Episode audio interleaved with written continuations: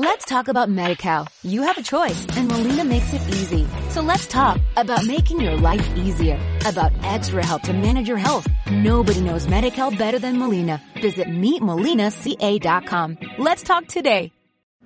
Diputado Julio César Casadiegos Navarro, ¿qué ha encontrado en este programa de adulto mayor abuelos felices? Bueno, hoy lo que nosotros pudimos evidenciar es que revisando las planillas de el programa de seguridad alimentaria del adulto mayor, Abuelos Felices, encontramos que es un programa que tiene un alto riesgo de corrupción y es un programa que se viene ejecutando a través de la administración departamental desde años atrás. Nosotros revisando el programa pues las planillas que le entregaron, me entregaron a través de una respuesta a un derecho de petición, eh, encontramos que, por ejemplo, en el 2016 se contrataron eh, alrededor de 14.911 millones de pesos y un contrato que era para ejecutar en 263 días. Y en el 2017 es un contrato de un valor de 13.710 mil eh, millones de pesos para contratar, ejecutar en 194 días. Estamos eh, hablando de casi más de 28 mil millones de pesos entre 2016 y 2017 y que revisando las planillas nosotros encontramos, por ejemplo, casos en que ingresando el número de cédula que le registran, eh, me registraron en la contestación que están en unas planillas con los logotipos del gobierno departamental y pues con todo el tema de la infraestructura institucional, eh, encontramos cédulas que no existen en la registraduría, que no existen en el CISBEN, que no existen en el FOSIGA y que no encontramos por ningún lado ese número de cédula que aparece en las planillas, por ejemplo, que estaban recibiendo el programa de alimentación del adulto mayor. Hay otros casos, como también que cuando ingresamos el número de cédula aparece la persona fallecida.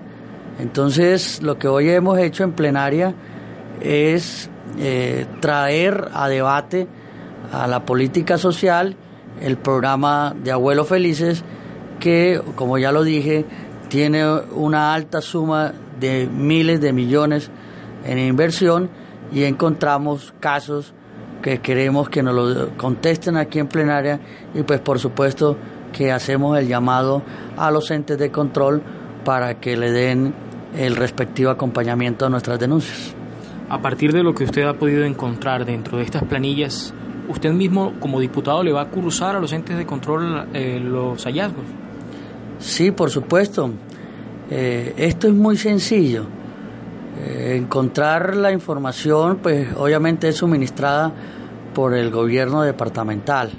Entonces uno presume de la buena fe y presume de toda la legalidad de la información en cuanto está siendo solicitada a través de un derecho de petición y obviamente el gobierno departamental lo está soportando.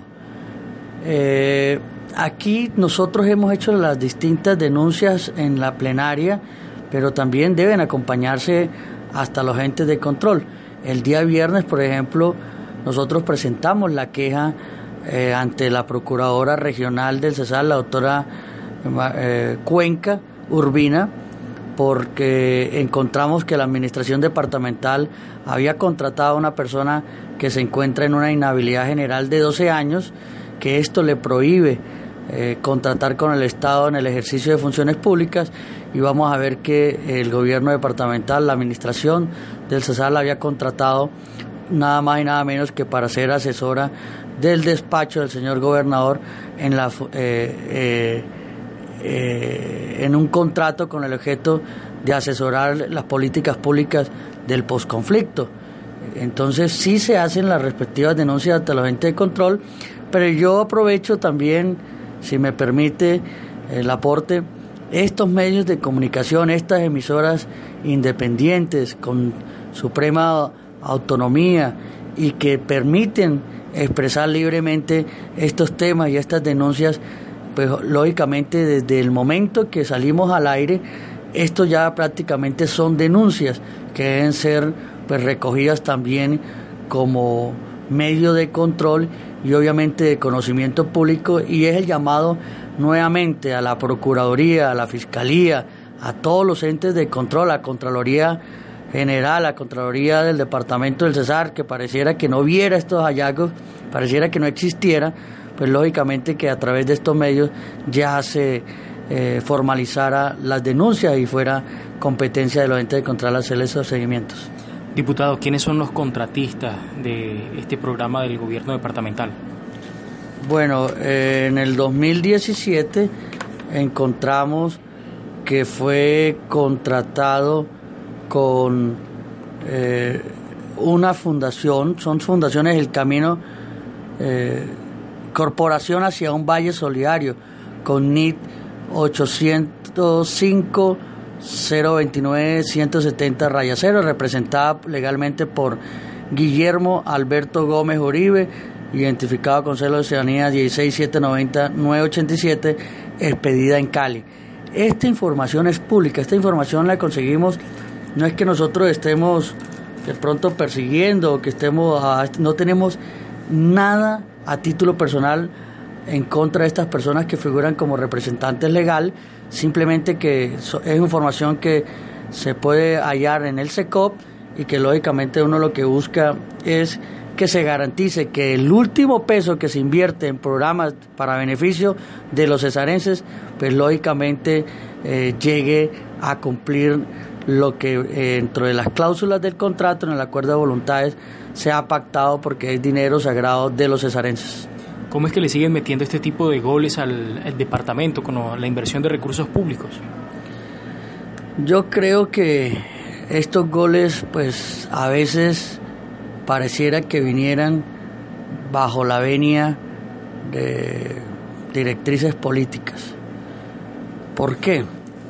Porque de pronto que aquí en el departamento del Cesar eh, se vinieron en el 2012-2015 contratistas de dudosa procedencia, como ya lo hemos hablado en diferentes entrevistas, aquí existió un carrusel de contratación, aquí estuvo eh, el SAR de las licitaciones públicas como José Julián Vázquez dirigiendo las licitaciones del Estadio de Bayupar, del Hospital de Aguachica, del acueducto de los corregimientos del sur de Valledupar. Y si usted revisa el aporte de todos los contratistas, por ejemplo el de Aguachica, uno por uno, Ávila Limitada, temas de corrupción, iban a salir del país, fueron capturados en Barranquilla, pero contrataron aquí en, en el departamento del Cesar. Eh, temas como, obviamente conocemos quién era el dueño de la vía San Juan Pueblo Bello, yo lo dije aquí el 27 de marzo del 2015. Eh, esta es una obra que el 45% de Casas, que antes era Suárez y Silva Limitada, vinculada al carrusel de contratación de Bogotá, que hoy tiene preso a Samuel Morano y obviamente a funcionarios de esa administración, contrató aquí en el departamento del Cesar. Y así sucesivamente usted encuentra eh, estos contratistas de 2012 a 2015, pero ya cuando entramos en este periodo de 2016 a 2019, encontramos también que el gobierno departamental ha permitido que ingrese esta clase de fundación, esta clase de contratistas, y obviamente ya eso es lo que uno creería que no tiene explicación cuando a usted le está sucediendo o, o, tiene tantos resultados tan negativos como son la cantidad de horas inconclusas en el departamento del Cesar. Let's talk about MediCal. You have a choice and Molina makes it easy. So let's talk about making your life easier, about extra help to manage your health. Nobody knows MediCal better than Molina. Visit meetmolinaca.com. Let's talk today.